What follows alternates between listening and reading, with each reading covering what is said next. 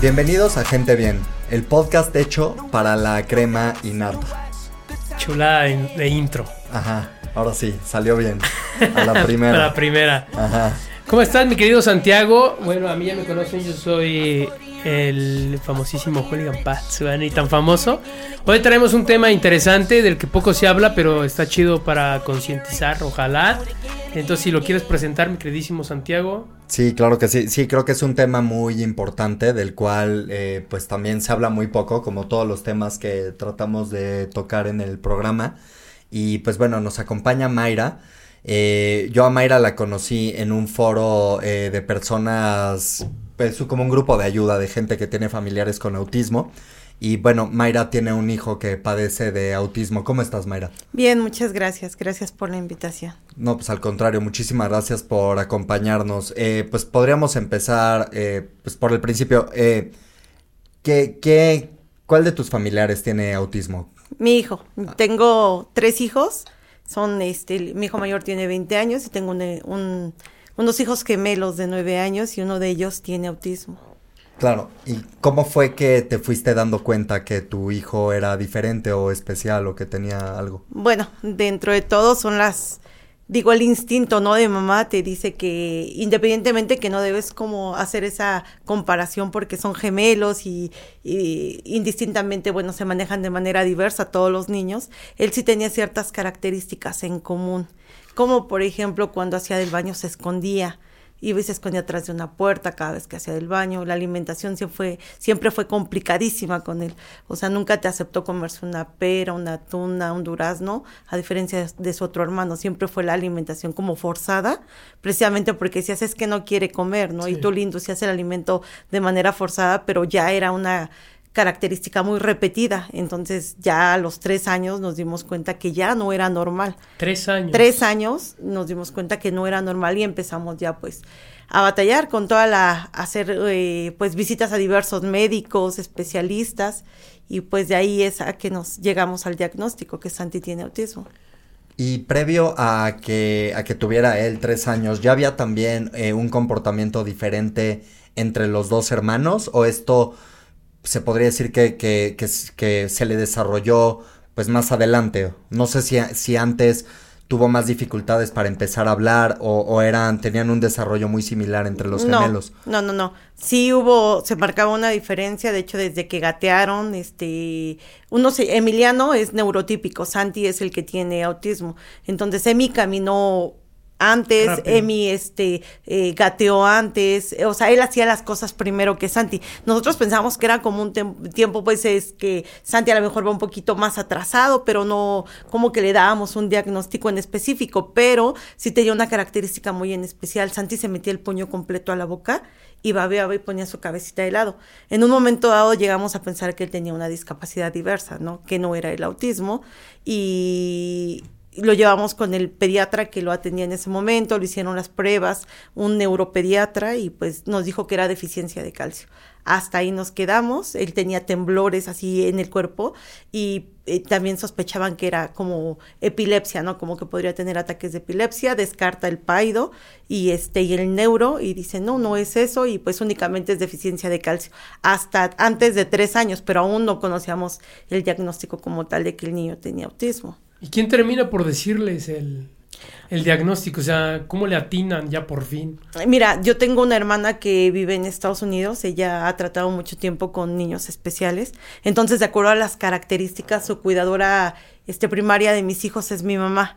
Ella siempre es la que me ha apoyado al cuidado de los niños y, y mi mamá le comentaba las características, que eran lo que hacía. Y pues digo, ha cuidado a mis hijos y además a, a todos, todos siete hijos. Imagínate la experiencia, ¿no? De ver la diferencia en específico de Santi. Entonces ella le comentó a mi hermana y mi hermana, de acuerdo a las características, y dijo, pues el niño tiene características de un niño autista, ¿no? Y nos dirigimos a un hospital que está en en la México Puebla, que es el Hospital de la Granja, es un hospital psiquiátrico, y el psiquiatra ahí nos da el primer diagnóstico, que Santi tiene autismo. ¿Y qué doctor qué, qué especialidad debe tener el doctor que tiene que ser eh, paidopsiquiatra porque es un psiquiatra pero para niños. Y él, bueno, con él han trabajado en conjunto, ha sido el paidopsiquiatra, ha sido el pediatra, ha sido el, el neurólogo en pediatría, el gastropediatra, o sea, una infinidad de médicos que han tratado a Santi porque su autismo radica básicamente en la alimentación. Él tiene muchos problemas con la alimentación. ¿Tú sabías ya algo de la enfermedad o una vez que tú te enteras del diagnóstico de Santi, tú tienes que empezar a investigar del tema? Y también como otra pregunta, pues cómo tú, tú y tu, tu familia se toman esta noticia. Ok, no, no conoces, eh, como tal no es una enfermedad, no está catalogada como una enfermedad, sino como una condición. Incluso hay quien maneja que no es una discapacidad. Yo difiero porque sí hay muchas limitantes sí es incapacitante en muchas áreas y dependiendo el grado. No no conocíamos del autismo porque pues desafortunadamente es una realidad, ¿no? Si no lo vives, no te involucras. No, lo entiendes. Sí, por supuesto. Entonces, es un tema muy fuerte. ¿Cómo lo tomas? Pues al final, eh, digo, como cualquier papá, tú idealizas a tus hijos, ¿no? Y piensas que todo va a ser pues como normal, como con tu primer hijo, van a crecer a la escuela, van a comer, alimentar, este, les va a gustar el fútbol o quizás incluso las eh, cosas o, costumbres que tú tienes en particular gustos, pues se los transmites a tus hijos. Con un niño con autismo es totalmente diverso, ¿no? Aprendes muchísimas cosas todos los días. Todos los días son niños muy inteligentes. Bueno, en, hablo de mi caso particular porque hay, niveles, ¿no? De sí, de autismo hay nivel 1, 2 y 3. En este caso, antes, bueno, a mí lo que me platican los especialistas que han visto a Santi se conoce como lo que es Asperger, ¿no? Es un autismo muy funcional, pero en el caso de Santi, reitero, su tema es la alimentación. O sea, él tiene un problema muy fuerte con la alimentación, él no come absolutamente nada. ¿Y él, sería grado 1? Grado 1. Ok, ok. Y hay, hay tantos variedades de autismo como hay gente que padece el autismo, ¿no? No hay una regularidad de cómo se presenta. Tienen ciertas características. Como cuáles suelen ser las características del autismo? Bueno, en específico lo que ellos te manejan como términos generales, que es por ejemplo el tema de que les cuesta asociarse con, con las demás personas, el tema de que te puedan mirar a los ojos, son personas que no saben mentir, son personas literales, ellos te dicen las cosas sin filtro. O sea, si le dices, ¿te gustó tu comida? él jamás va a intentar quedar bien. No, por supuesto, no, o sea, Santi es un niño que yo he tratado de justificar infinidad de veces con la gente el tema de sus comportamientos, ¿no? Porque él es un niño sin filtros, como debiéramos de ser realmente, ¿no? Desafortunadamente no es así y tienes que estar cubriendo y sí, tengo que decirle a la gente, ¿no? Oye, una disculpa mi hijo tiene autismo y definitivamente no lo hace con el afán de ofender, pero es un niño sin filtros, él te dice las cosas como las siente en el momento y como las interpreta, vaya. Claro. Y tú inicias también como una odisea de que lo, llevas a... Es que ya habíamos platicado por teléfono, ¿no? Sí. Eh, de que tú empiezas a tratar de ir a varias instituciones y varios hospitales diferentes para tratar de... Primero me imagino que para obtener una segunda opinión, ¿no? ¿A, qué otros lugares tú llevas a Santi? ¿Qué, qué, ¿Cómo fueron tus experiencias ahí?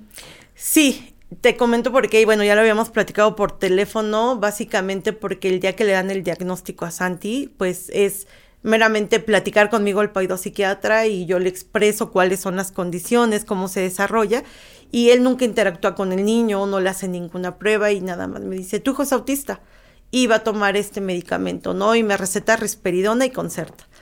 Me dijo porque además es un niño que es hiperactivo. Entonces, yo te comentaba, ¿no? Me quedé helada, no esperas, aunque de alguna manera ya traías ahí como, pues porque mi hermana me lo había comentado, ya traías una sospecha por esa situación y digo, te empiezas a involucrar a leer y a ver más acerca del tema, pero aún así te niegas, ¿no? Te niegas porque, esperanza de que... Por supuesto, que no sea, ¿no? Entonces empiezo a visitar, a hacer, ah, pues todo un a buscar diversos hospitales, fui a lo que fue al Instituto Nacional de Pediatría, este, y ahí le hacen las pruebas, lo checan y me canalizan al Juan N. Navarro, que es el Instituto Nacional de Psiquiatría Infantil, Psiquiatría, este, de la Ciudad de México. Este, llego a ese hospital, Santi tuvo más de siete sesiones ahí, donde el 70% de los tratantes, o sea, de los médicos que lo vieron, decían que sí era un niño con autismo pero al final los médicos que, terminaron dando el diagnóstico dijeron, no, Santi no tiene autismo. O sea, es otro tema, su problema viene erradicado con el tema de la alimentación, es un problema de, del estómago y pues tienes que buscar por otro lado. Aquí no es, no te puedo decir dónde porque no desconozco, pero aquí no es el lugar indicado. Eh, traté con, eh, bueno, la doctora se ostenta como la paidopsiquiatra del área del hospital Samuel Ramírez. Ella también lo trató, estuvimos más de seis sesiones con ella y ella nos dice que el niño este, es un tema de comportamiento, porque está muy consentido, porque nosotros no le hemos puesto límites como papás y que el problema radica meramente ahí, en un tema de, de comportamiento, pero Santi no es autista. Santi sigue con el tema de no querer alimentarse y cuando les digo no querer alimentarse, o sea, a lo mejor no dimensionamos, ¿no? Santi, su alimentación radica básicamente en una bebida que es un suplemento alimenticio que se llama Ensure, eh, Yakul, Danop de fresa, eh, leche Santa Clara de una de un sabor específico que es fresa o chocolate. No puedes cambiar la marca. no, no, no. Tú le das otra marca y él no se la toma. O sea, son niños totalmente rígidos y cuadrados. O sea, él todo lo que va a empezar a probar en un momento dado que, que, que él lo acepte, lo huele. Lo huele, siente texturas y no te acepta casi ningún alimento. Sus tres frutas que ha comido en su vida es uva, sandía, manzana y ahora que lleva como un mes comiendo banana, porque al plátano le llama banana, ¿no? Hasta eso. Su manera de, manifestarse son términos muy específicos que ellos utilizan y, eso sí lo he tratado con varios papás, son muy propios para la manera de hablar, muy inteligentes los niños con autismo. Pero ¿y cómo ya aceptas ese diagnóstico? O sea, porque yo veo que, o sea, incluso personas que dirigen hasta departamentos, ¿no? Es hospitales, secciones, te dicen que no, que, o sea, que no es autismo. Entonces, a lo mejor tú regresas a, esa esperanza de que no sea, pero ya siete te dijeron que sí y uno más te vuelve a decir que no. Entonces, ¿cuándo ya es cuando ya dices, ya acepté, es autismo y vamos a trabajar con esto? Pues mira, eh, llegamos posteriormente, él es derechohabiente, llegamos al Instituto Mexicano del Seguro Social, ahí lo empiezan a tratar en la raza y justo le hacen pruebas y otra vez el niño es autista, ¿no? Otro diagnóstico positivo, Santi es autista y empiezan. Siento que no somos un país que esté preparado para una condición como la de los niños autistas, al menos en mi experiencia particular, todas las instituciones que Santi ha visitado, todos los psicólogos, todos los paidopsiquiatras, todos los neurólogos, este, ninguno me ha dado una respuesta, ¿no? La que yo busco. No me interesa saber ya de dónde viene el autismo, ¿no? Si es hereditario, si fue por una vacuna, como se dice, si es este un tema por la porque lo medicaste muy pequeño, porque eh, mucha gente o muchos doctores te lo manifiestan de diversa manera, ¿no? Puede ser por esto, pero realmente no hay nada científico que esté basado por qué viene el autismo. Yo les decía, ya no me interesa saber de dónde viene, me interesa saber que me digas cómo voy a tratar a mi hijo, cómo voy a sobrepasar esta parte, porque estamos hablando de algo fundamental, ¿no? Que es la alimentación. Y Santi no se alimenta. Santi tiene nueve años y vive de los alimentos que les platiqué. Entonces... Y su hermano se alimenta normal, es un chico. ¿Hay diferencias ya también físicas entre ellos por la mala alimentación de Santi? ¿Ya se empieza a notar que tu otro hijo come normal, que sí, sí tiene repercusiones ya en su salud o no se le nota nada? Mira, eh, sí hay una diferencia abismal, o sea, Emi es un niño que utiliza talla 16 ya, está enorme, es muy, muy grande, come bastante bien y de todo. Y Santi pues sigue utilizando una talla de acuerdo a su edad. Santi tiene nueve años, talla 10, 12. Últimamente ha subido de peso, pero porque obviamente toda la alimentación está basada en grasas, ¿no? O sea, es proteínas y grasas, ¿no? Hace como un año, este, pues intentamos darle un licuado, ¿no? Casi casi el de papá Antonio, que está basado, lleva almendra, amaranto, nuez, granola, este leche eh, ensure en polvo, su leche normal, eh, chocomil, con la intención de que Santi tuviera energía, que tuviera algo que le nutriera. Ese licuado se le da todos los días a Santiago, todos los días con la intención de que, pues bueno, no esté tan indefenso en el sentido de una mala nutrición, está está gordito, últimamente ha subido de peso, sí ya tiene, yo considero que ya tiene unos kilos de más, pero su talla sigue siendo baja, a diferencia de su otro hermano. Claro. Claro. Y eh, él, va a una escuela normal, ¿no? Una escuela, tú me habías comentado. Eh, no hay instituciones eh, para, para niños que tengan autismo? ¿Cómo, es el asunto de la educación?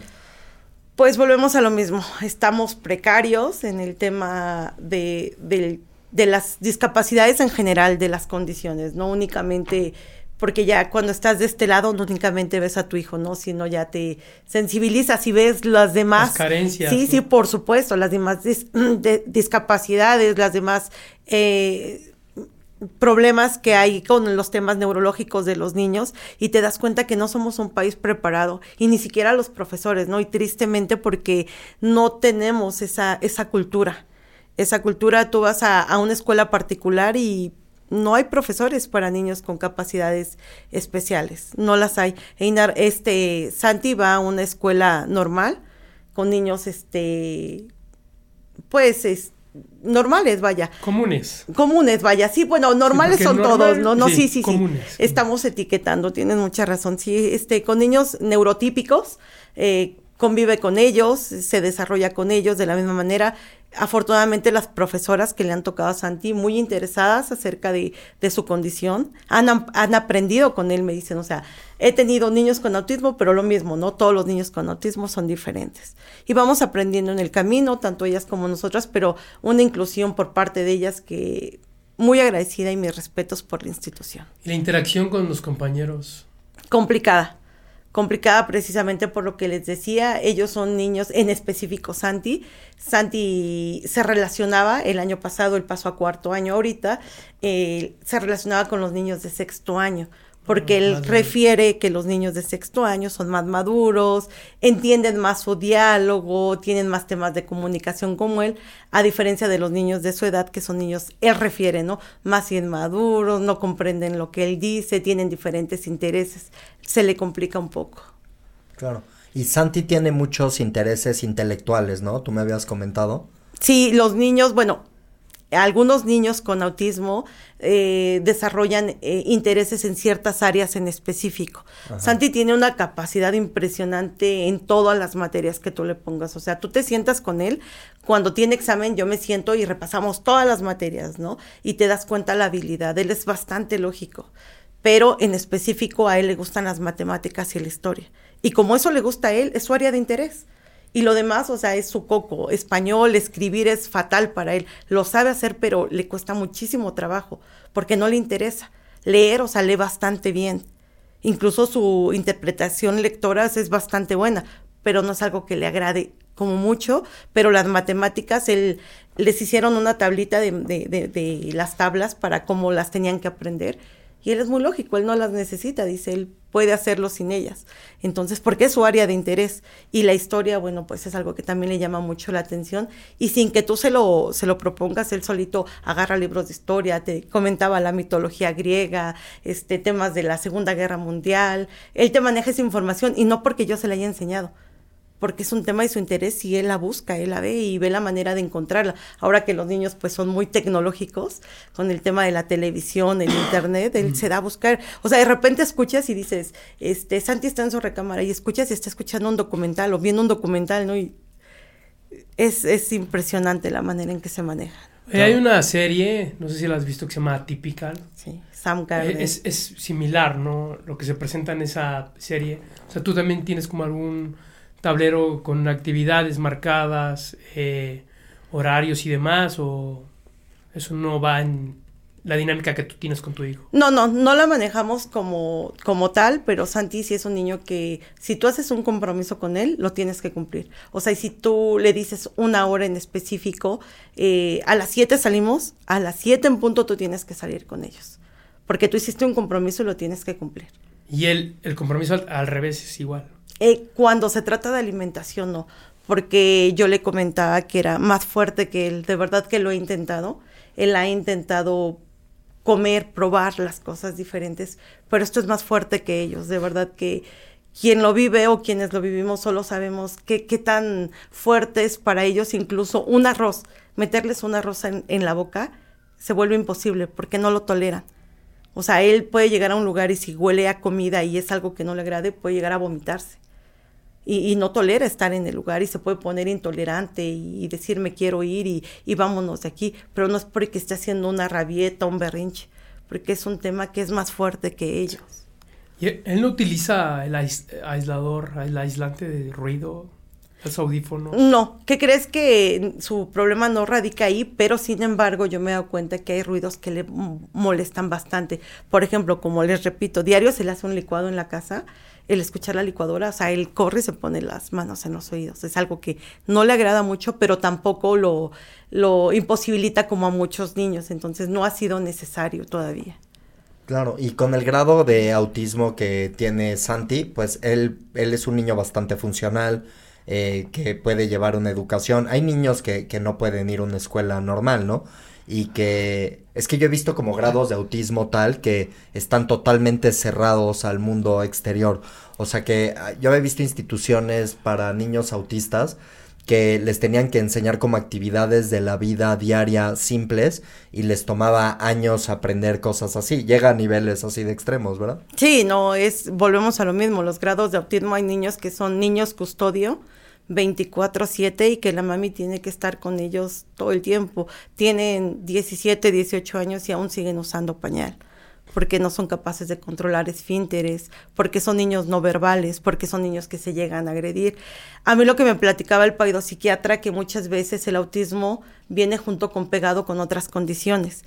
Eh, aquí a él hicieron pruebas, les repito, de, del tema de la, del, la epilepsia porque Santi tenía temblores. Posteriormente en la raza también le hicieron estudios y afortunadamente, bueno, salió negativo, él no tiene epilepsia, pero sí tiene apnea del sueño.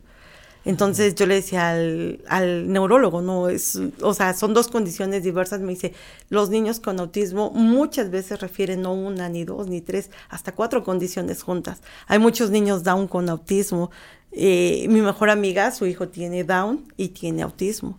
Entonces, eh, vas conociendo a las mamis conforme estás esperando tu hora de, de, consulta o de terapia y vas platicando y no, pues el mío tiene epilepsia y autismo, no, pues el mío tiene apnea y autismo. O sea, son varias condiciones que se ven de esa manera reflejadas. Oye, ¿y cómo es este, el, pues el tema económico? O sea, supongo que es fuerte, ¿no? O sea, destinas una gran parte de dinero, ¿no? Pues a, digo, tantas consultas, eh, su comida especial, eh, supongo que necesita medicamentos. Eh, ¿Es fuerte el gasto? Bastante, bastante. Era algo que yo platicaba ayer contigo por teléfono. Es en particular el tema de la alimentación de Santi está más aproximadamente a la semana entre 3.700 y 4.000 pesos. Santi se llega a tomar hasta 40 en a la semana. Entonces, más todo lo que ya les platiqué, que es un paquete de, de Yakula a la semana, que son 50 piezas, dos paquetes de Danob, la leche, todo el cereal que se, se utiliza para el licuado. O sea, es, es un gasto bastante fuerte las terapias, tú quieres ir a un especialista y un especialista no te salen menos de mil pesos, ¿no? Tú quieres ir, y son niños que tienen que tener un acompañamiento de psicólogo, paidopsiquiatra, eh, neuropediatra, gastropediatra, o sea, y te empiezan a canalizar con diversos médicos y dices, ¿Cómo le voy a hacer? Y, reitero, son, es un país que no está preparado, no hay instituciones y las que hay, por ejemplo, yo que vengo de la zona oriente y, la única institución que, que me super recomiendan siempre en la página que estoy inscrita, que me dicen, oye, Sisame es una super institución y pues a mí me queda lejísimos. Y yo te decía ayer, o trabajo y sigo desarrollándome en el área laboral para poder mantener y sufragar las necesidades de mi hijo, o me voy y le doy las terapias, ¿qué hago, no? Claro. Y, y los niños que llegan a tener como este grado que pueden hasta ponerse agresivos, porque aparte un niño empieza a crecer y ya cuando tienen 17 años, pues se ha convertido en un hombre. Eh, yo vi un documental de un cuate que se llama Luis Herú, que es un cuate que hace documentales para la BBC, es un inglés, soy muy fan de él, y hizo uno sobre niños con autismo y te sacaba casos de padres que los niños se llegaban a poner violentos, ya eran adultos, y los padres los tenían que ir a institucionalizar. Y entonces cuando tú no entiendes ese problema y lo ves de fuera, parecía que era como un padre que había abandonado a su hijo, pero era lo menos que ellos querían hacer.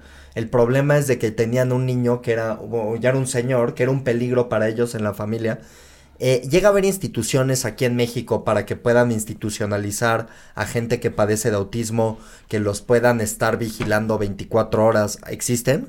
Mira, a mí me tocó ver en el Juan N. Navarro, en el Instituto este, Nacional de Pedi no, en el Instituto de Psiquiatría Infantil de la Ciudad de México, yo ahí vi que llegaban a internar a los niños. O sea, ahí me tocó ver a una niña con autismo que se hizo cutting. Entonces llegó la mamá y súper desesperada. La niña tenía 17 años. Era una niña no verbal, era una niña con un autismo grado 3 y pues eh, comentan a mí en lo particular con Santi yo no tengo esa situación pero que sí se vuelven sumamente violentos te reitero con la pues con el recorrido que hemos hecho con el Via Crucis hemos conocido infinidad de papis y mamis que están en este camino como nosotros y me han platicado lo mismo, ¿no? Oye, es que mi hijo me pega, están lastimados, moreteados, rasguñados, mordidos. Los papás y tanto como ellos, porque ellos también se laceran, ellos también se lastiman porque llegan en un momento en una crisis que de repente, como tú dices, el ruido o que no tienen lo que ellos eh, quieren en el momento, eh, pues llegan a, detonar en eso. Sí, y, y la mayoría de esos niños sí son medicados, porque es la única manera en que puedes tenerlos controlados. Y llegan con eh, medicación cuando tienen un grado así de extremo a mostrar cierta mejoría, a que, que los puedan estar en la casa con el resto de los familiares o con terapias a poder mejorar pues algunos de los comportamientos. ¿Sí llega a pasar? Yo he visto que sí, te digo, con, con la gente que hemos convivido, yo he visto que sí, la mejoría. Tengo una amiguita que tiene un niño con autismo grado 3 y ella me, me comenta ahora con el desabasto que hay en el país de los eh, medicamentos. sí hay desabasto. Sí, sí, hay un desabasto y, y ella me dice, estoy desesperada porque no hay risperidona porque no tengo eh, concerta, porque no tengo los medicamentos que mantienen a mi hijo en un estado de tranquilidad. ¿Y qué es lo que pasa? Detona en una crisis y vienen esa, esas etapas, ¿no? De, agresividad, de autoagresión o agredir a las demás personas. Entonces, sí, el medicamento les ayuda bastante. Por testimonios de ellos, yo les reitero, yo no he medicado a Santi el día de hoy, eh, desde el momento que el paido me dijo, le vas a dar esta dosis, dije, pero si, le dije, mm, pero si no lo has checado, o sea, tú me estás diciendo, dale esto porque es un niño este hiperactivo. Yo no quiero un niño tranquilo. Yo vine porque mi hijo está bien, acepto, mi hijo tiene autismo. Dime cómo le voy a hacer para que mi hijo coma, ¿no? El medicamento lo va a hacer comer, perfecto, se lo doy.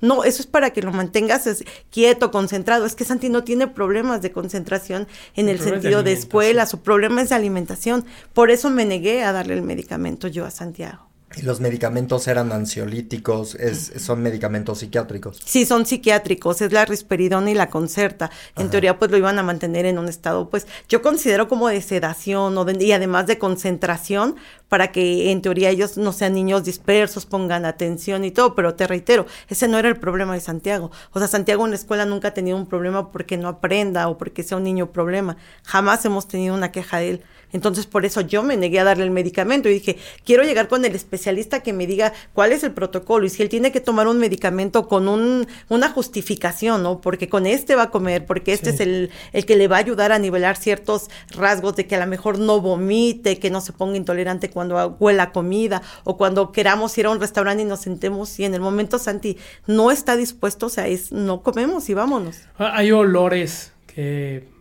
digamos que lo dejen cómodo, o sea, no sé, a lo mejor su cuarto necesita oler a, algo en especial para estar tranquilo.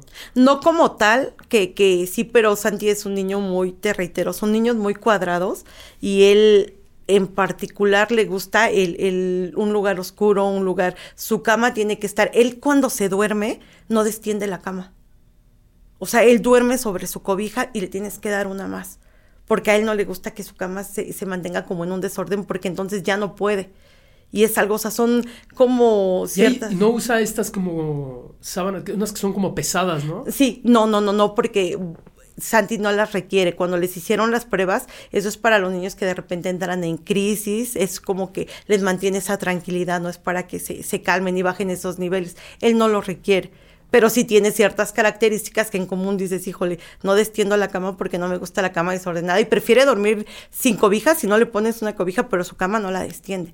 O sea, sí son muy ritualistas.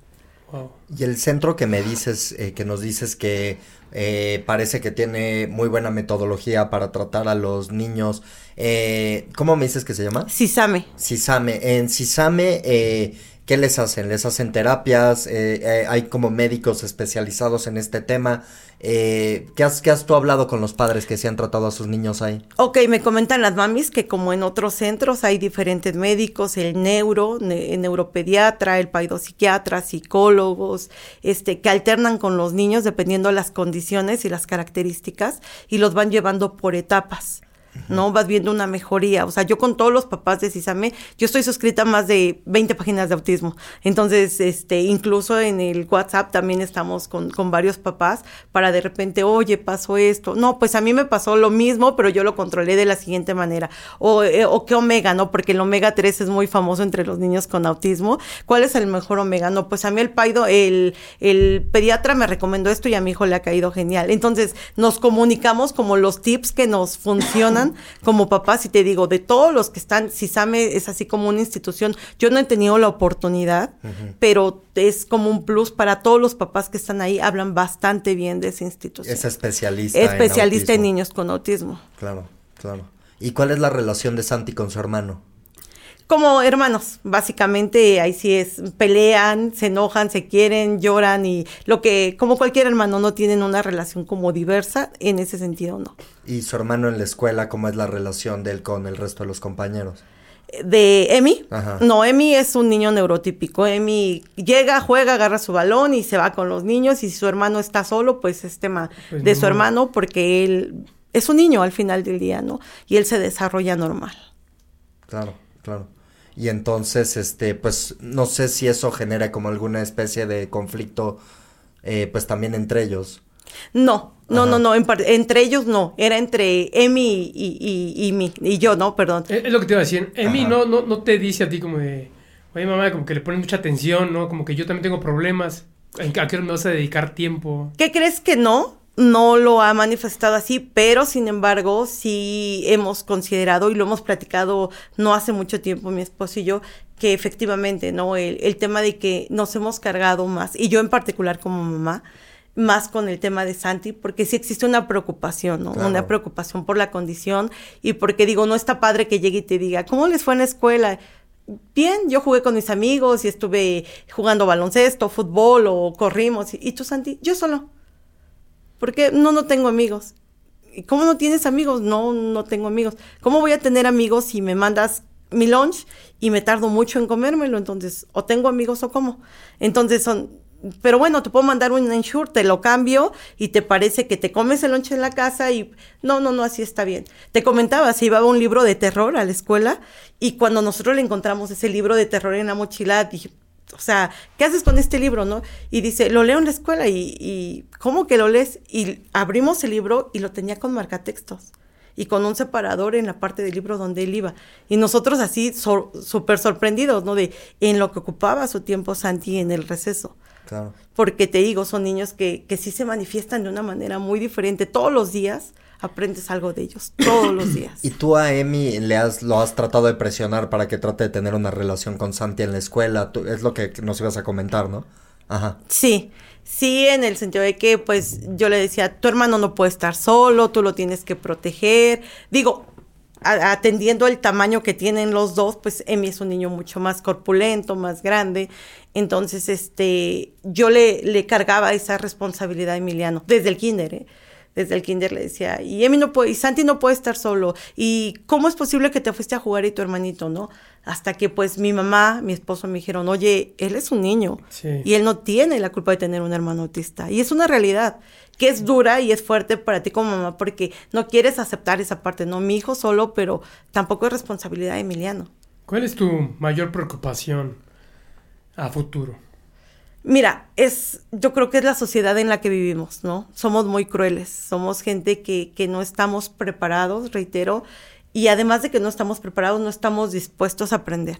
Y me sumo, ¿no? Me sumo porque yo empecé a querer hacer a la mejor más humana, más sensible, más empática, desde que lo empecé a vivir, ¿no? Como mamá. Pero a veces, incluso tu misma familia, ¿no? Tú cuando das un diagnóstico y dices, les comento, ¿no? Tenemos un familiar autista y, y pues aprender todos, pero hay gente que se mantiene hermética y que tienes, ¿no? O sea, tienes un familiar autista. Y está bien, ¿no? Está bien quien se quiera sumar, está bien quien no, pero yo creo que como papás de, de niños con autismo nos volvemos pues altruistas, nos volvemos... Eh, más humanos. Más humanos, más sensibles, más empáticos, más solidarios y sobre todo todo el tiempo estamos hablando de la condición. ¿Sí le has dejado de hablar a gente que fue a lo mejor a tu amiga mucho tiempo o a familiares por este tema? Como tal no he dejado de hablar, pero te soy honesto, sí he marcado como una línea de diferencia porque yo considero que si no hay un interés, pues tampoco lo voy a forzar, pero tampoco es con alguien con quien me interese tener una relación estrecha, ¿no? Entonces, así lo he manifestado, pero no como tal de cortar una, una plática, no, pero sí he cortado mucha, mucho el tema de la relación, probablemente. Claro. Y, y te preocupa eh, eh, a futuro. Es que también Santi es un niño muy funcional, porque me imagino que un padre que tiene un hijo con autismo grado 3, que no puede relacionarse con el resto de las personas, pues debe de ser una preocupación muy, muy grande saber que tú algún día vas a dejar este mundo y lo vas a dejar aquí y pues obviamente tú eres su padre y tú te encargas de él, ¿me entiendes? O sea, porque Santi tiene una educación normal, eh, tiene intereses intelectuales, porque, pero hay, hay niños que esto es una bronca pues muy grave, ¿no? claro. ¿Quién se va a encargar de, de tu niño cuando no estés, no? Sí, obviamente yo creo que con mis tres hijos es el mismo sentimiento, ¿no? No te quieres ir sin dejarlos eh, funcionales, sin dejarlos que, que, tengan algo para defenderse en, este, en esta vida, ¿no? Pero, sin embargo, ¿qué crees que en la casa manifestamos mucho la parte de, no sé si han visto una película que se llama Jeremías, que es un niño que tiene Asperger, mm. y es un niño que tiene Asperger, pero haz de cuenta que nace en una familia común, pero de un nivel socioeconómico bajo y él es tan inteligente que, que, una persona de una librería se da cuenta que, que Jeremías tiene una inteligencia extraordinaria. Entonces, posteriormente lo quieren explotar y sacarle provecho, pues otras personas que se dan cuenta. Entonces, en la casa lo manifestamos incluso en broma, ¿no? Que Santi nos va a sacar de pobres porque es tan inteligente y es tan capaz que yo sé que, que la verdad a Santi no le va a costar en un futuro, en un nivel intelectual, desarrollarse. Claro. Entonces, esa es la parte que me mantiene tranquila. La, condición em, mejora con el tiempo o, simplemente se estabiliza? O sea, ¿qué, pasa con, la condición del autismo? ¿Qué eh, crees que eso es como bien incierto? Yo he escuchado muchas conversaciones e incluso documentales donde hay niños con autismo, niños que eran verbales, tenían cuatro años y el siguiente amaneció y ya no hablaron. O sea, dejaron de hablar. Entonces van en un retroceso. ¿Eso qué se debe? No hay... No, no hay como tal así una información científica fundada, no hay nada. Únicamente es, dejó de hablar y es un niño ahora no verbal y empezar a trabajar para que el niño vuelva a hablar. Entonces, yo no sé definitivamente por qué te reitero, por más que he tratado de investigar, por los médicos que les he hecho infinidad de preguntas, no es como una respuesta ciencia cierta que ellos te puedan dar, porque incluso yo te lo decía, yo voy con los médicos y he ido con, te puedo decir que con más de 30 médicos que ha visto Santiago, y si el 70% me ha dicho, es que en mi vida me va a tocar un niño con estas características. O sea, es que Santi no come bueno, pero cuando come su arroz, doctor, cuando me refiero a que Santi no come, o sea, come, no come nada, absolutamente nada. No, pero es que es imposible. O sea, aquí está, no es imposible porque aquí está Santi. Y platicando con los papás en los grupos, o sea, pues Santi no es el único niño que tiene esas características. Si has conocido a otros niños que también tienen eh, broncas serias para alimentarse. Para la alimentación y las mamis luego, tranquila mami, mira, mi hijo era así y a partir de los 12 años empezó a comer de todo, ¿no? Y tú con esa esperanza, te digo que en la casa se le festeja, o sea, es a veces cosas que, que puedes tener tú como tan insignificantes, pero para nosotros es un gran logro que Santi se coma una tortilla, que Santi coma o pruebe una fruta nueva, ¿no? O sea, es así como... ¿Y eso cómo se da? O sea, ¿se lo ofrecen o, de repente él dice, lo ve y dice, ¿por qué no? ¿Cómo se da? No, no, no, es a base de que estamos insistiendo, insistiendo, de que, oye, pruébalo, lo voy a oler, ¿no? Lo voy a oler y si me gusta, pues lo pruebo. Ayer le decía, prueba la pera, le hice de lunch a su hermano pera, ¿no? Le, le piqué pera y le decía, pruébalo. No, pruébalo, no pasa nada, solamente déjame olerlo, lo huele, huele asqueroso. No, gracias. Se da la vuelta y se va, o sea, Es a base de estar insistiendo, tratando de hacer negociaciones con él, de decir, si lo pruebas, este, te voy a dar tal cosa, ¿no? Por ejemplo, él es fan de las Pringles. Y si pruebas esto, te doy unas Pringles. Y sabe él que, que lo intenta y a veces con el que hace muchas negociaciones es con su papá y trata de cumplirle, porque a Santi le duele mucho no cumplir la, la, palabra que hace con su papá y él le prometió que iba a comer pizza. Y fuimos a la pizzería, jugaron un rato y decirte probar la pizza de verdad va a parecer increíble, pero probar la pizza es así, o sea, nada. No. Se la pusimos en la boca una borona de pizza y se vomitó sobre la mesa. O sea, no pudo. Lo intentó, pero lo intentó, no pudo. Que eso fue, eso es lo importante. Y siempre le aplaudimos. O sea, cuando intenta las cosas, lo intentaste. No pasa nada, no queda en ti. Y, y vamos, ¿no? Pues al final es difícil, pero tienes que seguir y buscar la manera, porque te digo, hasta ahorita no hemos encontrado un especialista que nos diga cómo es que nosotros tenemos que educarnos y cómo vamos a educar a Santi para que coma. Claro, pero también este tema me imagino que es una cosa hasta a nivel global, ¿no? Que apenas empieza a estudiar el autismo, como esta categoría que es un autismo muy leve que se le consideraba Asperger, ¿no? Estas categorías antes ni siquiera existían, ¿no? Deben de ser finales del siglo XX, principios del siglo XXI, ¿no?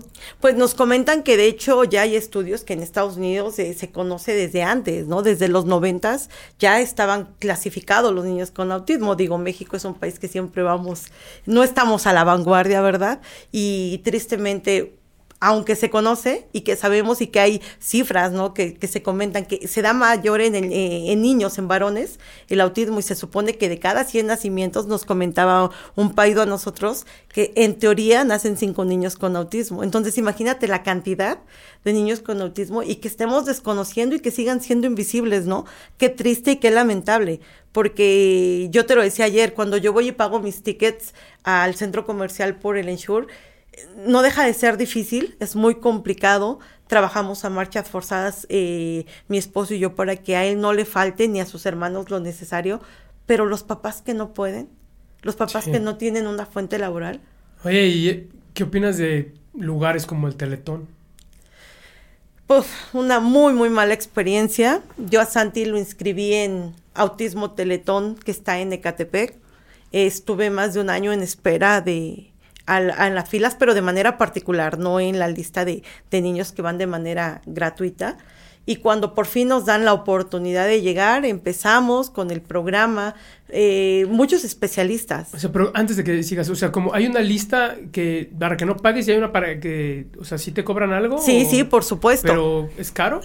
Bastante caro, o sea, tú pagas casi bimestrales ocho mil pesos para que vaya tu hijo y, y una sesión de dos horas. ¿no? Al día, a, la semana, perdón. A la semana. Ah. Ajá, entonces tú vas y vas con un especialista, te van canalizando con diversos especialistas, ¿no? Tú llegas, o sea, es un, un centro impresionante, una infraestructura padrísima, eh, un lugar muy, muy acogedor, eh, llegar a autismo teletón cuando tú lo ves. Así es esperanzador. Eh, sí, ¿no? Cuando dices, ya por fin estamos aquí, digo, bueno, pues a doblar esfuerzos, ¿no? Ya llegamos donde queríamos y, y, hay familia que se suma, ¿no? Hay familia que se suma, en, en mi caso particular, mi mamá me dijo, pues no estás sola, vamos contigo, uno de mis hermanos o sea, el niño tiene que estar ahí y adelante, ¿no? Y siempre hay gente que te suma. Y pues llegamos, llegamos a Autismo Teletón, ahí el compromiso de ellos fue justo que, que no es el único niño, no era un caso extraordinario que, que Santi no comiera y que pues Santi iba a comer en un momento determinado con ciertas este, terapias que le iban a empezar a dar y con trabajos que nosotros teníamos que hacer en casa trabajos que se desarrollaban y que él llegaba y hacía con sus eh, médicos tratantes. Pero cuando llega el fin de la sesión, que fue en un periodo de seis meses, ellos se comprometieron a que Santi iba a comer, ¿no? Entonces me dicen el último día, vas a traer tres alimentos que Santi no coma y tres que coma, ¿no? Cuando yo les digo que coma, les llevé media cucharada de, de arroz en un topper, ¿no? Lo que agarran tus dedos de jamón y un vaso de leche, este, o en un vaso de leche de este tamaño. De otra era marca. Lo que, de, de, no, no, no, de la marca Santa Clara con la que le hago el licuado, pero blanca, o sea, natural. Ah, Porque solo toma, de, toma chocolate de chocolate y de fresa, o, o, en licuado. dije, estos son los tres alimentos, ¿no? Y los que come, bueno, pues su sandía, su ensure y, y sus papas Pringles, ¿no? Para que se sintiera cobijado, ¿no? Platicaron con él, desarrolló todas las actividades que, que le iban indicando, este, como recibir instrucciones, hacer auto, auto este, autosuficiente, como tender un calcetín, doblar una playera, lavarse los dientes, colocar las cosas donde ellos le, le, le manifestaban, ¿no? Y todo lo hizo bien. Al final, ya cuando le comentaron el tema de la alimentación, llegó un especialista, dos especialistas, tres especialistas, y Santi dijo, no como. No, pero si no comes no te vamos a dar este chocolate. No me lo des, comete roto. ¿No? No, pero mira, pruébalo. No, no puedo, no puedo, no, no voy a comer. Entonces, eh, ya llevamos una sesión de más de dos horas, tres horas, eh, intentando ya con la alimentación adicional de las actividades que él había hecho y Santi no aceptó comer. Entonces me sacan de la sala, yo me, me, voy, me siento y de repente escucho gritos de mi hijo y empiezan, ¿no? Entonces pues yo regreso y Santi tenía el diente lastimado porque lo forzaron a comer y le metieron el arroz a la fuerza, ¿no? Entonces, pues sí, obviamente le dije, no es el medio, no es el método. Yo entiendo que es súper complicado porque lo entiendo. No soy una mamá que te voy a llegar y te voy a exigir, oye, que coma de un día para otro, porque nosotros llevamos años intentándolo, ¿no? Pero tú como especialista aún debes de tener más tacto. ¿no? y sabes, si no se pudo, no se pudo y ya. Y, y, sabes que, mami, no pudimos, pero en la siguiente sesión, en el siguiente periodo, vamos a utilizar otra estrategia, ¿no? Porque a lo mejor es un niño más rígido de lo que pensábamos o de los niños que nos habían tocado. No pasa nada, porque sí había avanzado en otras áreas, ¿no? el hecho de, de, sobreprotegerlo yo en lo particular, de que no hagas esto, no, no, yo le doblo la ropa, yo, yo te baño. Yo, mm, Santi se empezó a bañar solo desde que fue a Teletón. Me dijeron, déjalo que se bañe. Entonces, o sea, fueron ciertas circunstancias que sí me ayudaron mucho, pero ya en ese tema de tono y dije, y Santi no quiso volver a regresar a Teletón, o sea, dijo, jamás por esa situación. Y obviamente yo no lo iba a volver a, a llevar a, un lugar donde pues claro. no es el mejor lugar. La, en, en mi tema particular y en mi claro. experiencia particular no es el mejor lugar. Pero ahí, ahí sí progresó en que él ya se bañaba solo sí. eh, y esas cosas ya la, él todavía las sigue haciendo. Sí, sí, sí, Santi ya se baña solo, que no se baña de la mejor manera.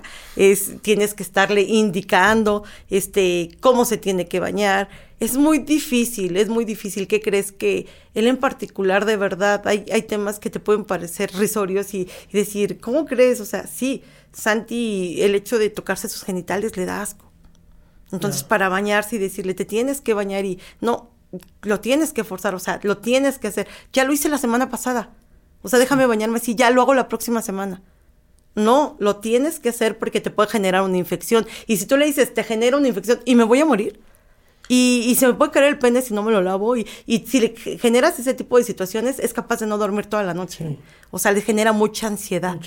Muy obsesivo. Sí, mucho, muy obsesivo con eso. Sí, ajá. sí, que tú le digas que no duermes. Oye, la gente que no duerme, mi hijo el mayor un día le comentó, la gente que no duerme se muere. O sea, tienes que dormir.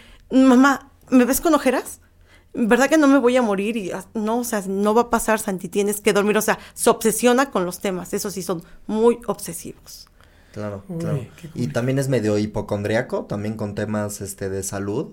No, no, no, no. Nomás eh. le dicen algo. Sí, sí, sí, le momento. dicen y la verdad sí se malviaja y, y, empieza a pensar y, pero en el tema de salud, afortunadamente hasta ahorita es un niño sano.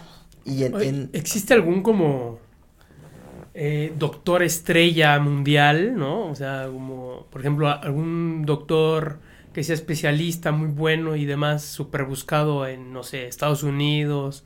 O sea, existen estos personajes, ¿no? ¿O no existen? Instituciones. ¿Qué Instituciones. crees que yo sigo a un doctor que se llama, si no me equivoco, Jorge Scott? Este es el presidente de la Asociación de Autismo en México y tuve la oportunidad en justo en la en la pandemia de platicar con él y yo quería una consulta con, con él, pero la verdad que la consulta era pues algo costosa para mí en ese momento. No, no digo que no la vale el profesionalismo y la capacitación que tiene el doctor. Pero ¿cuánto vale una? Digo, pues para que la gente sepa más eh, o menos. Eh, no, no, no quiero dar un mal dato, pero oscilaba una entre mil quinientos y dos mil pesos okay. que, que él me comentó. Entonces, en ese momento, bueno, pues era la pandemia, yo no tenía trabajo como tal, únicamente vivíamos del negocio familiar porque pues yo no podía trabajar por obvias razones. Sí. Entonces valoré, ¿no? Dije, son dos mil pesos, mil quinientos que, que me pueden servir para 10 ensure de Santi, pues mejor los reservamos, ¿no? Y por esa situación, esa ocasión no tomé la consulta con él.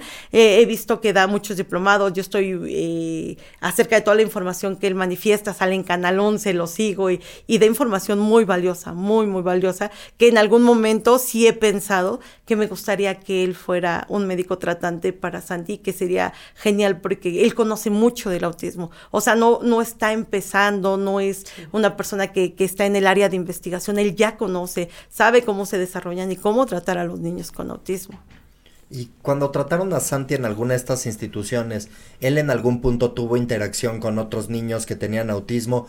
Yo no sé si también sea importante como que un niño que tiene pues, broncas para socializar, que conozca a otros niños con broncas similares. ¿En algún momento tuvo interacción con otros niños o siempre estas sesiones son solos? ¿Cómo, cómo es? Bueno, en particular si son eh, en, los hospitales donde yo lo he llevado son solos, o sea, ellos entran solos, pero les reitero, en la parte de la sala de espera donde estamos esperando justo que nos atiendan, bueno, pues hay varios niños, pero a mí se me complicaba muchísimo, porque vuelvo a lo mismo, porque Santi es un niño muy literal. Entonces es un niño sin filtros y de repente llegó a hacer comentarios. Yo recuerdo mucho que un niño eh, no verbal gritaba y hacía ruidos, ¿no? Y, y, le dijo, oye, ¿estás loco? Relájate, ¿no?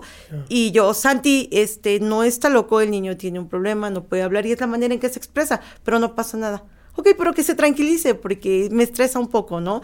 Un niño con autismo con, con, iba con su mamá, la mamá tenía enanismo y, y se acerca a Santi, yo pensé que iba a hablar con el niño, ¿no? Y le dice, oye, tú tampoco comiste sopita porque mi mamá dice que si no como sopa no voy a crecer pues y yo creo que tú no comiste sopa. Y, y la mamá, yo, discúlpeme, me dice, mami, no tienes que disculparte, o sea, entendemos, ¿no? Dónde estamos parados y sabemos que pues todos traemos este tipo de situaciones.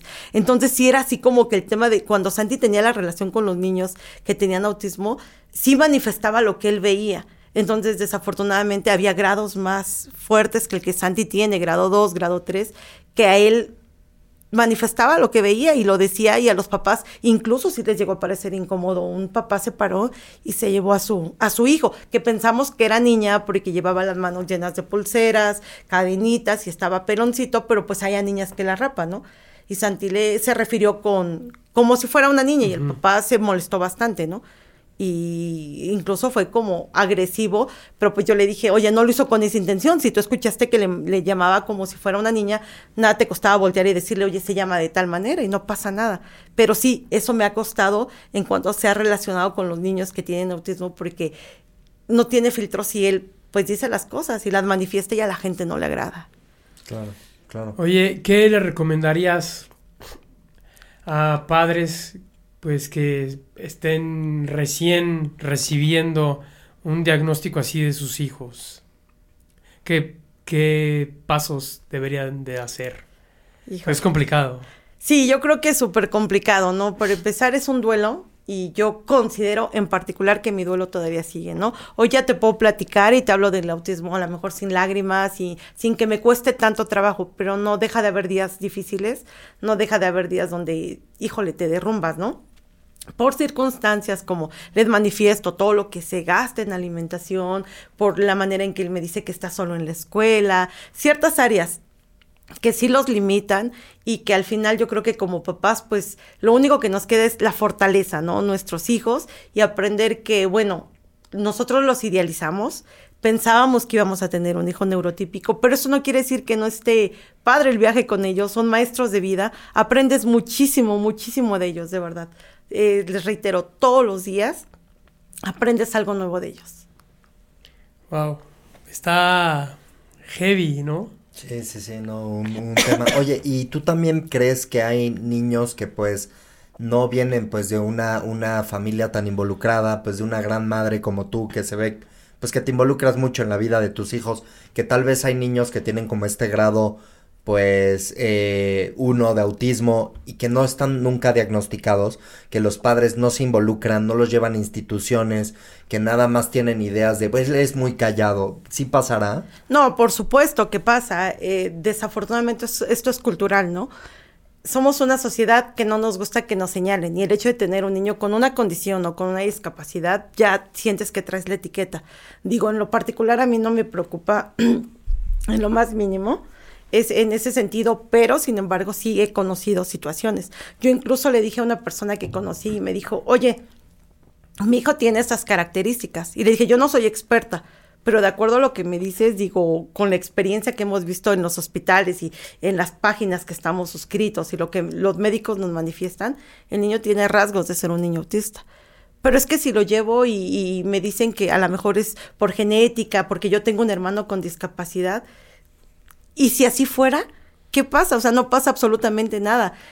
Al contrario, estás en el tiempo necesario y suficiente para tomar las decisiones pertinentes para saber cómo vas a conducir a tu hijo, ¿no? Porque dentro de todo era un niño también muy funcional, pero él caminaba de puntitas, hacía estereotipas, movía las manos de la misma manera, de, de maneras repetidas, entonces él formaba sus juguetes eh, los, de un solo color, por tamaños, entonces ciertas características que quedaban a entender, pero hasta la fecha pues no, no, no ha tomado la decisión de llevar al niño a, a que le hagan un diagnóstico precisamente porque no quiere ser señalada.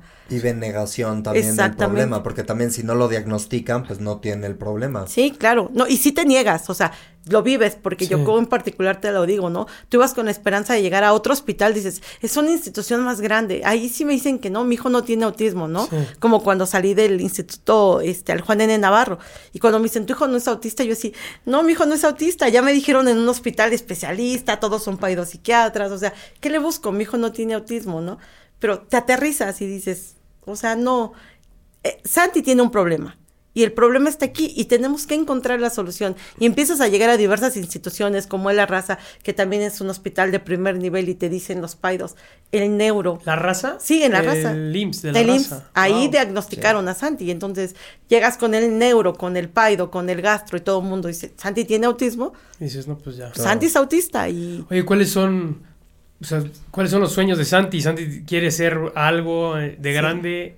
Eh, él que te dice, que te cuenta. Santi quiere ser biólogo. Su sueño es ser biólogo este, salva insectos, los anda poniendo con alimentos en vasitos, los quiere estudiar, es como que su interés, él tiene mucho interés por, por ser biólogo, él, él, lo manifiesta mucho que, que, es lo, en lo que él se quiere desarrollar en un futuro. Y de repente no tienes una pecera llena de arañas o... ¿Qué crees que ya me la pidió y tengo un compromiso con él, pero yo soy, tengo aracnofobia y de pensar que voy a tener un insecto, es por eso que no se la quiero comprar, pero me dijo, mamá, ¿qué pasó? me dijiste que me ibas a poner una pecera y sí, sí, es un compromiso que yo tengo con él porque sí quiere así como que tener insectos y ver cómo se desarrollan y cómo se pueden reproducir y ese es su interés, él quiere ser biólogo. Wow. Pues, qué interesante porque tiene, tiene intereses que no le corresponden a un niño también de su, edad? Cuando estaba leyendo el libro este de terror, también era un libro para gente mucho más adulta. No, de hecho, él cuando lee, que mi mamá es súper estricta, ¿eh? Eh, ella los enseñó a leer, ella los enseñó a escribir, te digo que ella es su cuidadora directa, yo siempre he trabajado y él prefiere hacer lecturas, le dice mi mamá, ¿te toca hacer una lectura? Sí, claro. Emiliano agarra un libro de acuerdo a su edad, de la escuela, si va en tercero, vaya a agarrar su libro de lecturas.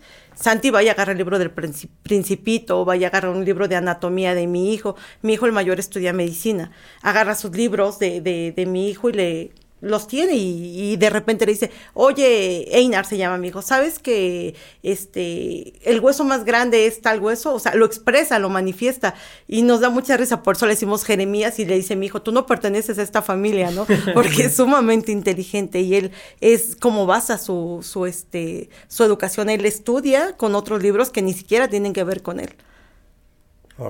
Pues Está muy, muy interesante. Sí, no, vaya tema. Eh, pues no sabes cómo te agradezco que hayas compartido aquí tu experiencia. ¿Te habías hablado alguna vez públicamente de este tema o, o en algún foro habías hablado de tu caso? No, solamente en mis estados, en mi Facebook. Todo el tiempo trato de, de hacer conciencia y este y pues manifestar, ¿no? ¿Cómo podemos hacer conciencia?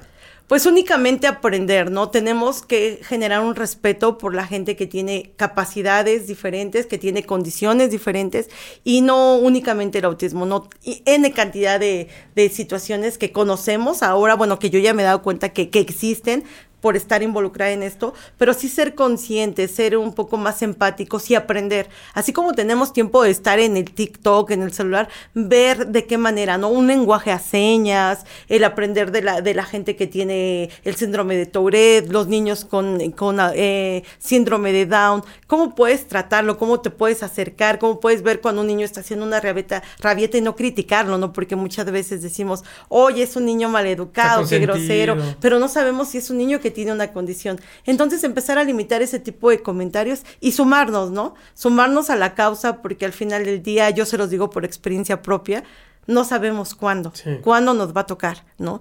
Y, y, si no nos toca, pues tampoco eso nos hace que no, que no tengamos que subirnos al barco, ¿no?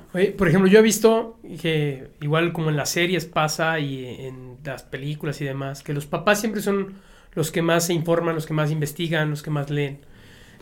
A ti, ahorita que mencionaste las redes sociales, nunca te ha dado, pues, por hacer contenido que ayude a, pues, a mostrar eh, o a educar a, los, a tu audiencia. O sea, no te ha dado como por, ya ves que muchos científicos hacen como cosas, este, muy digeribles para que la gente entienda, ¿no? Que no se escuche tan científico. Eh, tú no has, este, tenido esa curiosidad de, de crear tantito contenido para pues para que concientizar a la gente? No, como tal, la verdad nunca me ha llamado como la atención. Soy muy mala para, para la tecnología, para ser honesta. Pero es buena para hablar, es buena para hablar.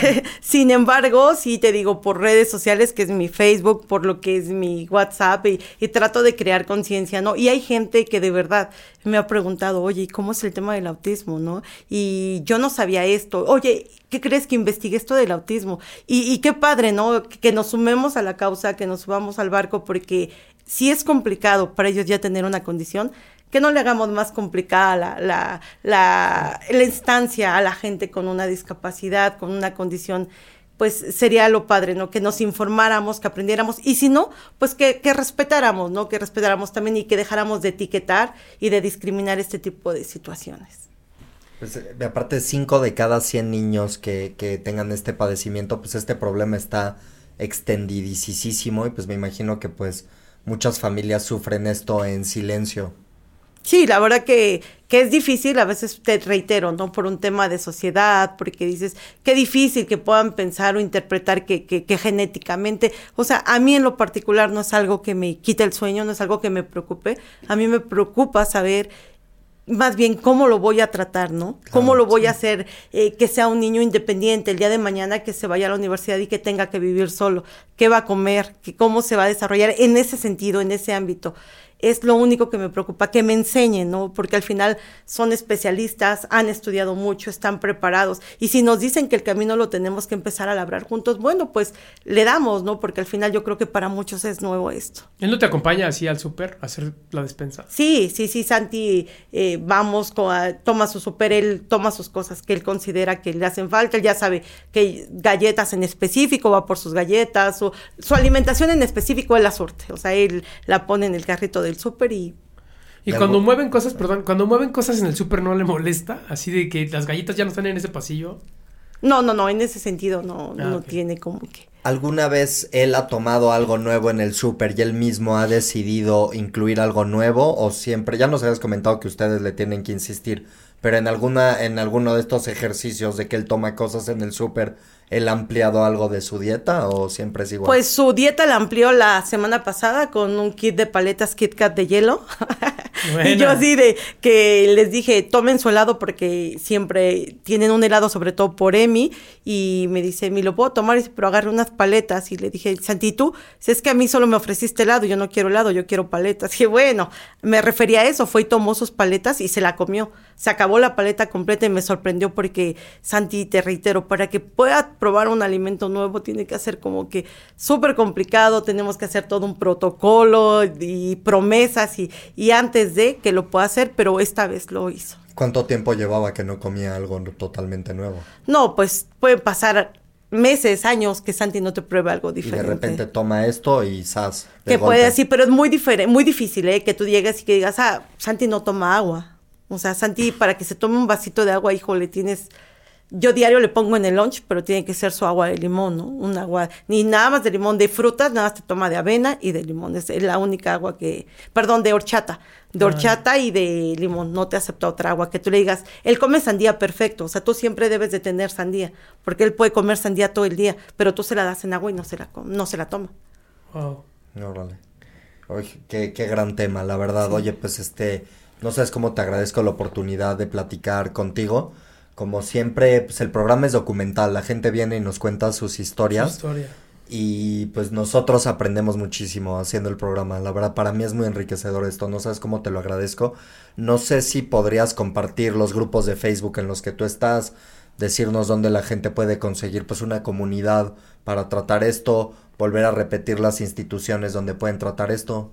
Como tal, tú te metes ahí en Facebook y pones este páginas de autismo y te desglosa N cantidad de páginas. Obviamente yo estoy suscrita a las de México, que son las páginas que pueden encontrar ahí. Si hay mucha ayuda, hay mucha, este, de repente tips entre mamás, les repito, incluso grupos de WhatsApp que, que llegas a hacer, ¿no? Para poderte comunicar. Y en el tema del CISAME, que es la institución, les reitero, yo no he participado en esa institución, no he tenido la oportunidad por la situación que les manifesté. Sin embargo, sí tengo la intención de, de en algún momento, pues ojalá y Santi pueda participar ahí, pero como recomendación, el 90% de las personas que habla de CISAME, o sea, es una institución que les ha dado, ha sido muy funcional para los niños con autismo. Perfectísimo, la verdad, pues muchas gracias. eh, hay mucho que aprender y pues bueno, ojalá que exista más conciencia en este tema en un futuro aquí en México, bueno, y en todo el mundo. Claro que sí, pues sí, pues muchísimas gracias No, al Mayra por acompañarnos. Eh, pues sí, la verdad, mil gracias por compartir tu historia en este espacio.